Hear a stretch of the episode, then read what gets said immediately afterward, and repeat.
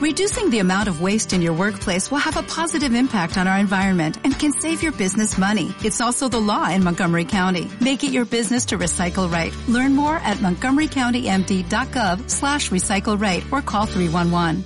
Estás pasando muy cerca de Cuellar. Te recomendamos que visites su castillo. En este podcast te ofrecemos más información sobre lo que podrás encontrar durante la visita.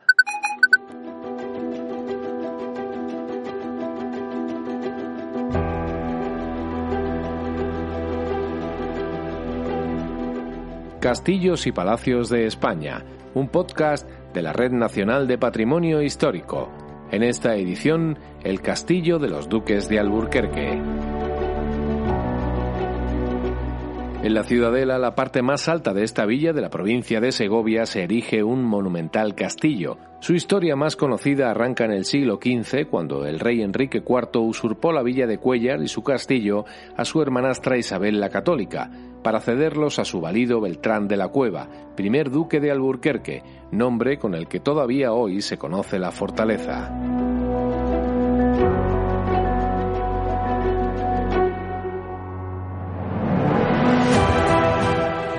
El duque entonces comenzó la construcción de un nuevo y suntuoso castillo-palacio que sería terminado por sus sucesores en la centuria siguiente.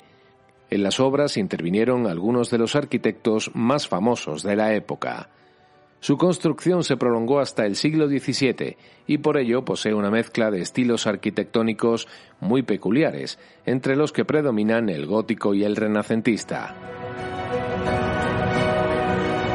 Es en suma un edificio que encierra la realidad de muchos castillos construidos a lo largo de diferentes épocas.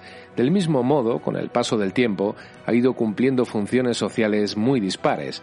Así, de baluarte defensivo pasó a ser residencia palaciega. Fueron numerosos los personajes ilustres que se alojaron aquí, la reina María de Molina o el escritor José de Espronceda, que durante su destierro se inspiró en la fortaleza para escribir su novela romántica Sancho Saldaña o El castellano de Cuellar. Este castillo, inexpugnable a mi entender por la fortaleza de sus murallas, cuenta por demás dentro de ellas con más de ocho a diez mil hombres de armas que le guarnecen, reza la obra de Espronceda.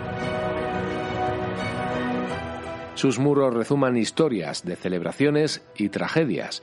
Las fiestas organizadas por don Juan II para obsequiar a los infantes de Aragón, la desgracia de doña Juana de Castro, las angustias de doña María de Molina, los gritos de guerra de los caballeros de don Pedro de Manrique.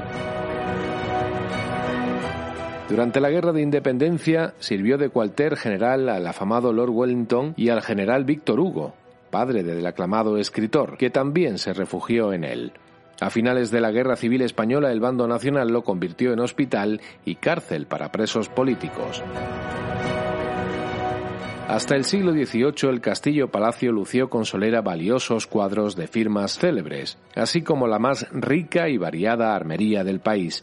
Pero los duques de Alburquerque dejaron poco a poco Cuellar para marcharse a Madrid junto a la corte borbónica, llevándose paulatinamente los objetos de valor que se encontraban en el castillo. En la actualidad se ha convertido en un instituto de secundaria y alberga también la oficina de turismo de Cuellar y la sede de la Fundación de la Casa de Alburquerque, que custodia uno de los archivos nobiliarios más importantes del país.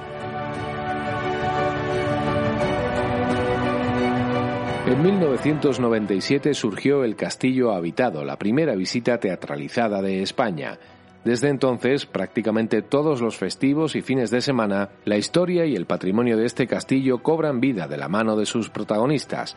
Reyes, obispos, nobles y criadas acompañan a los visitantes por los rincones del castillo al tiempo que van relatando su historia.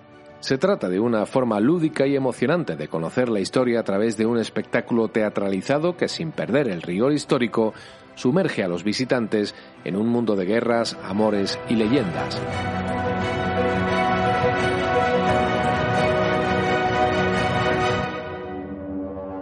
Aún hoy, cientos de años después, siguen vivas las palabras de Espronceda, cuando se refiere a un castillo que ha luchado hasta hoy con el transcurso de los siglos y el furor de los hombres, y que todavía elevan sus armenadas torres y sus murallas, ya casi destruidas como un monte de piedra, llenando de lúgubre majestad sus contornos, y puede formarse fácilmente una idea exacta del edificio en que pasaban los sucesos que acabamos de referir.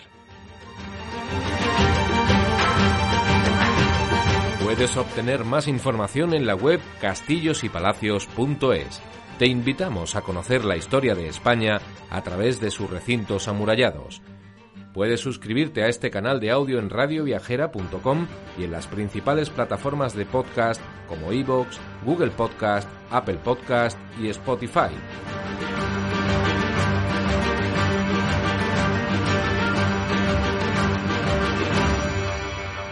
En la descripción de este podcast, en la plataforma que hayas escogido para escucharlo, encontrarás un enlace en el que podrás conseguir las entradas para visitar este castillo. Castillos y Palacios de España, un podcast de la Red Nacional de Patrimonio Histórico. O'Reilly Auto Parts puede ayudarte a encontrar un taller mecánico cerca de ti. Para más información, llama a tu tienda O'Reilly Auto Parts o visita oreillyauto.com.